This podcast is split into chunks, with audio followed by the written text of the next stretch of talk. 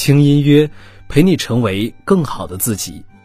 你好，我是杨锵锵，很高兴我们在一起。今天为你分享的文章来自于鲸鱼队长。没见识的穷女孩出门都不坐飞机。我见过最毒的情侣都在强求三观一致。后台曾有读者留言：男朋友看不起我，从没坐过飞机，还暗讽我是个没见识的穷女孩，该怎么办呢？其实类似的事儿还真不少。看了一个热门微博，一个女生和男生在一起大半年，男友各方面都挺好，但就是抠门。每一次涉及到花钱，男友态度就让她很不爽。比如约会吃饭，男友总觉得这个贵，那个没有必要，搞得她过节吃顿好的都有罪恶感。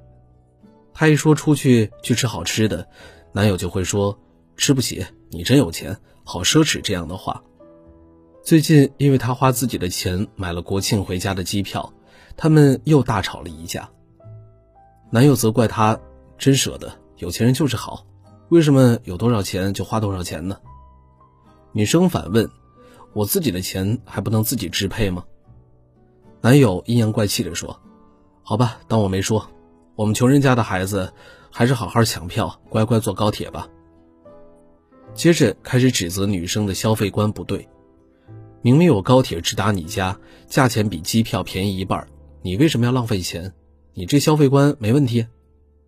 女生无奈地说：“和你不一样就是有问题吗？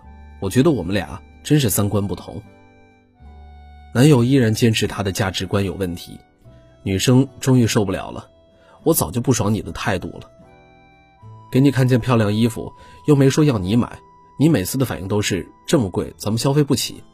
请问咱这样的人是什么人？还不如我自己一个人赚多少花多少，不用看你的脸色。女生在网上求助，消费观不同能磨合吗？网友炸了，说自己节省没问题，也要求别人节省就有问题了，还不是花他的钱？就好像你生孩子，他说别人家媳妇儿都能直接生，你咋非得无痛呢？然后自己花钱打了无痛，他又会说：“你们有钱人真奢侈，真懂得享受。”三观不合的人就不要在一起了，坐下来谈也没用，因为他的观念已经深入骨髓。的确，三观不合的关系很累，好像怎么说都不通。但我们常常忽略了，世界上没有绝对三观一致的两个人，每个人都是独立的生命个体。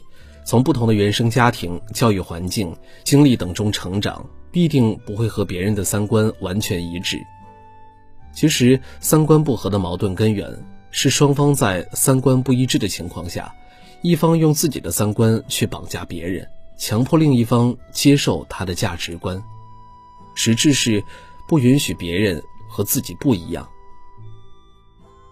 为什么我们会在人际关系里那么累呢？因为有些人总喜欢把自己的三观凌驾于他人的三观之上，和自己三观不同的全部摒除、批判你、贬低你。李荣浩在新一季《中国好声音》有一期为学员选了一首网络走红歌曲《你的酒馆为我打了烊》，没想到竟然被网友骂上了热搜。网络歌曲算什么音乐？你是不是对音乐有什么误解啊？李荣浩竟然选这样的歌曲，简直是太 low 了。身为一个导师，太没品位了。李荣浩发了长微博回应，主要想表达，人应该允许别人有喜欢任何人和事物的自由。你不喜欢的东西不一定就是坏的，你喜欢的东西不一定就是好的，因为没有一个实际的具象的标准去衡量。但很多人继续喷，你身为一个有素养的音乐人，竟然在推崇毫无内涵的网络歌曲。李荣浩再次无奈的回应：“我也有不喜欢的网络歌，也有不喜欢的唱片歌，但我绝不会因为个人的不喜欢，就说只要是这个类型的都是垃圾。个人不喜欢是个人的事儿，没必要一竿子拍死。为什么人们不允许别人和自己不一样呢？人存活在世上，基于追求自我的存在感、安全感、优越感和满足感的原始动力，会竭力追求稳定。”害怕面对各种矛盾冲突，当内在认知出现冲突，会让我们对自我产生怀疑，威胁我们的存在感和安全感。所以我们总会有一种倾向，就是我是对的，你和我不一样就是错的。我要找理由反驳你、否定你、说服你、改变你，才能维持自我的认知一致。这就是经典的认知失调理论。如果两个人认知出现了不一致，就会导致心理的冲突和不适。个体会借助最小努力法则，也就是采取采取最节省能量的行为，去干涉其中一种认知，使他们变得一致，去消解这种紧张不安。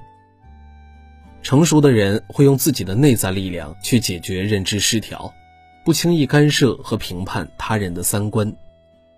但是有些人则会用自我实现倾向，用自己的三观来要求全世界，以自我为中心，只认可和相信对自己有利的证据，去证明自己的三观才是绝对正确。他们会把矛盾问题都二元对立起来，只有两个价值标准，应该怎样做和不应该怎样做，不仅以此来要求自己，也以此来要求别人。你和我不一样就是错的，你不接受我的三观，变得和我一样就是有问题。你不喜欢我喜欢的人和事儿，就是不正常。你喜欢我不喜欢的人和事儿，就是低级 low。这是世界上最流氓的关系逻辑。伏尔泰说：“我不同意你的观点，但我誓死捍卫你说话的权利。”我一直把这句话奉为真理。虽然我们不一定会成为杠精，但生活中面对三观不一致时，我们都难免产生认知失调，用自己的三观去争对错输赢。长期以往，结果就是关系出现裂痕、倦怠、分手、离婚或是绝交。那怎么避免呢？我们常常说要理解别人，我觉得理解这个要求有时候很难。我们甚至对自己的想法都无法做到百分之一百的理解，何况是对别人呢？心理学家雅各布·拉姆兰茨和雅埃尔·本雅米尼提出了一个新的概念——非整合，就是维持着不一致，指的是一种人类忍受认知、情绪上的复杂性的能力。具备非整合能力的人，在面对人和人之间的不一致时，能够维持这种不一致，承受矛盾以及悖论。同时不感到紧张不适，他们不会通过操纵自己的认知、价值观、情感等去解决紧张和不适，而会允许矛盾的多种认知、价值观、情感同时存在，接受并且维持它们。同时，这些矛盾的存在不会让他们感到分裂，他们仍然感觉到自己是整体的。简单来说，就是能够尊重不一致。是的，尊重就好。比三观一致更重要的是，你尊重我，我尊重你，互相不争对错，不强迫对方改变，允许别人跟我们不一样，也允许自己跟别人不一样。尊重是相互的，而不是单方面的。就像连岳所说：“允许他人的道德观、生活方式和自己不同，将消除世界上百分之九十以上的烦恼。”当我们用尊重的心态去面对彼此的不一致，你会活得舒服很多。父母和孩子的争吵大多源于三观不合，有代沟。我深有体会。工作上刚毕业的时候，父母一直劝我考教师和公务员，找一份安稳的工作。我不愿意，于是每次回家都被教育不懂事儿、没远见。于是我每次回家都被教育不懂事儿、没远见。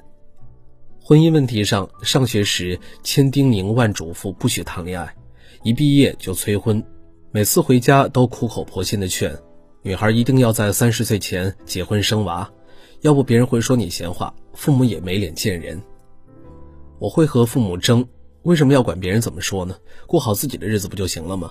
女孩不结婚就没有价值吗？现在时代不一样了。我妈气得跳脚，你看看哪个人不结婚的？一把年纪不结婚，不被人笑话死啊？还以为你读了大学会长见识，没想到学了这么多歪门理论回来气死我。刚开始我总是这样和他们针锋相对，谁都说服不了谁，最后不欢而散，并且一点用都没有。下次回家还是继续被教育。后来我就不争了，他们说我就听着，时不时附和几句，因为我自己都常说，时代不同了，为什么要说服他们接受我们这代人的思想呢？走迂回路线，慢慢渗透影响才是王道。然后努力工作，让他们看到我可以靠自己过自己喜欢的生活，也和他们分享年轻人的生活。现在父母依然会唠叨，但我基本不会和他们争对错。父母还变得和我越来越多话聊，回家的日子也轻松多了。在破碎的爱情和婚姻里，三观不合被诟病为最多的罪名。正如《错不在我的书》中所写的，绝大多数夫妻离婚都是长期的累积所致。这样的夫妻都以滚雪球的方式责备对方，并为自己辩护。夫妻双方总是盯着对方的差错，对自己的优点、态度和行为方式则极力辩护。这样做恰恰会导致另一方固执己见，甚至是寸步不让。但有些三观不合的婚姻却过着令人向往的生活，这让我想到了非常喜欢的一对老夫妇——修一爷爷和英子奶奶。三观不同，性格不同，习惯不同。结婚六十五年，却从未吵架。他们尊重彼此的生活习惯。修一最爱吃土豆，而英子最讨厌吃土豆，去变着花样做各种有土豆的菜给他吃。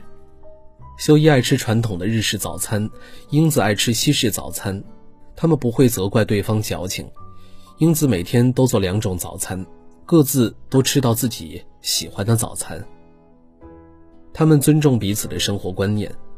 英子年轻时特别喜欢收藏各种餐具，看到喜欢的总是忍不住买买买。修一总说买吧，英子感慨道：“修一从来没有干涉过我的自由，现在回想起来，我想做什么，想买什么，他都由着我，这个很难得。”修一有些浪漫主义，刚结婚时两人很穷，但收入不高的修一突然说想买一艘帆船去航海。英子也不会说他白日做梦，而是尊重他的梦想，悄悄典当了自己所有的和服，筹钱买船。修一在面对重大决策的时候，时常征求英子的意见，这么做你觉得可以吗？就算有些理念遭到所有同事反对，而英子总会告诉他，这是好事儿，你去做吧。争对错很容易，但爱更重要。我们尊重彼此，才能更好的爱你。朋友相处也是如此。我上大学的时候认识一个好朋友，和我简直就是两个世界的人。我们经常因为三观不合而争论。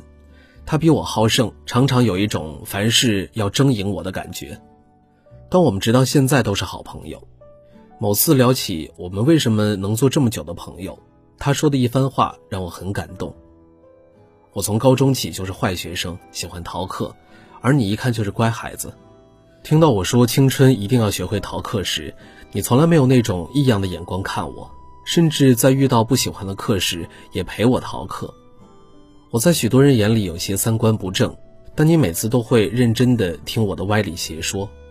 我每次因为一些问题和你争论的面红耳赤，就算知道自己理亏也非得赢你时，你总会适时沉默，从不批判我无理取闹，给我台阶下。关系是双方的，其实他对我来说也是如此，允许彼此有和自己不一样的价值观。我的想法有时很传统，他从不会说我死板，遇事不会变通。因为他，我第一次逃课去图书馆看喜欢的小说，第一次在深夜躺在足球场上喝啤酒，第一次向喜欢的人告白。因为他和我的不一致，我的大学生涯才不至于那么无趣。多了五彩斑斓的诗篇。秋晨在一期节目中谈到，有段时间他非常烦朋友圈，因为看很多人在朋友圈不顺眼。后来他才意识到，别人和自己不一样，并没有错。我们看朋友圈到底是为了什么呢？难道是为了看千百个人都过着跟我们一样的生活吗？不是的，我们恰恰就是想从这个世界的丰富性中看到我们人生的可能性。如果我们喜欢的东西都一样，讨厌的东西都一样，擅长的东西都一样，那么这个世界还有什么乐趣呢？我们这一生正是因为有如此多的三观不一致的关系，才有了如今丰盈的生命体验，看到更多的风景，更多的故事，更广阔的世界。容纳彼此的不一致，和而不同，求同存异，才是真实的、最有吸引力的关系。好了，今天的文章就分享到这儿了，感谢关注轻音约。如果这篇文章对你有所触动，欢迎把它转发给你在意的人。我们的治愈系心灵成长节目《清音夜谈》第四季，爱自己很难吗？正在预售中。清音姐携手知名心理专家、名人大咖和疗愈系情感主播，帮你看清不爱自己的原因，与原生家庭和解，因内而外接纳自己，通过自我赋能学会爱自己。在微信公众号“轻音乐”的后台回复关键词“节目”，爱自己从现在开始。感谢你的倾听和陪伴。如果喜欢我的声音，也可以关注我的个人微信公众号“小杨说事儿”。我是杨锵锵，我在京津走廊廊坊向您问好。我们下次再见。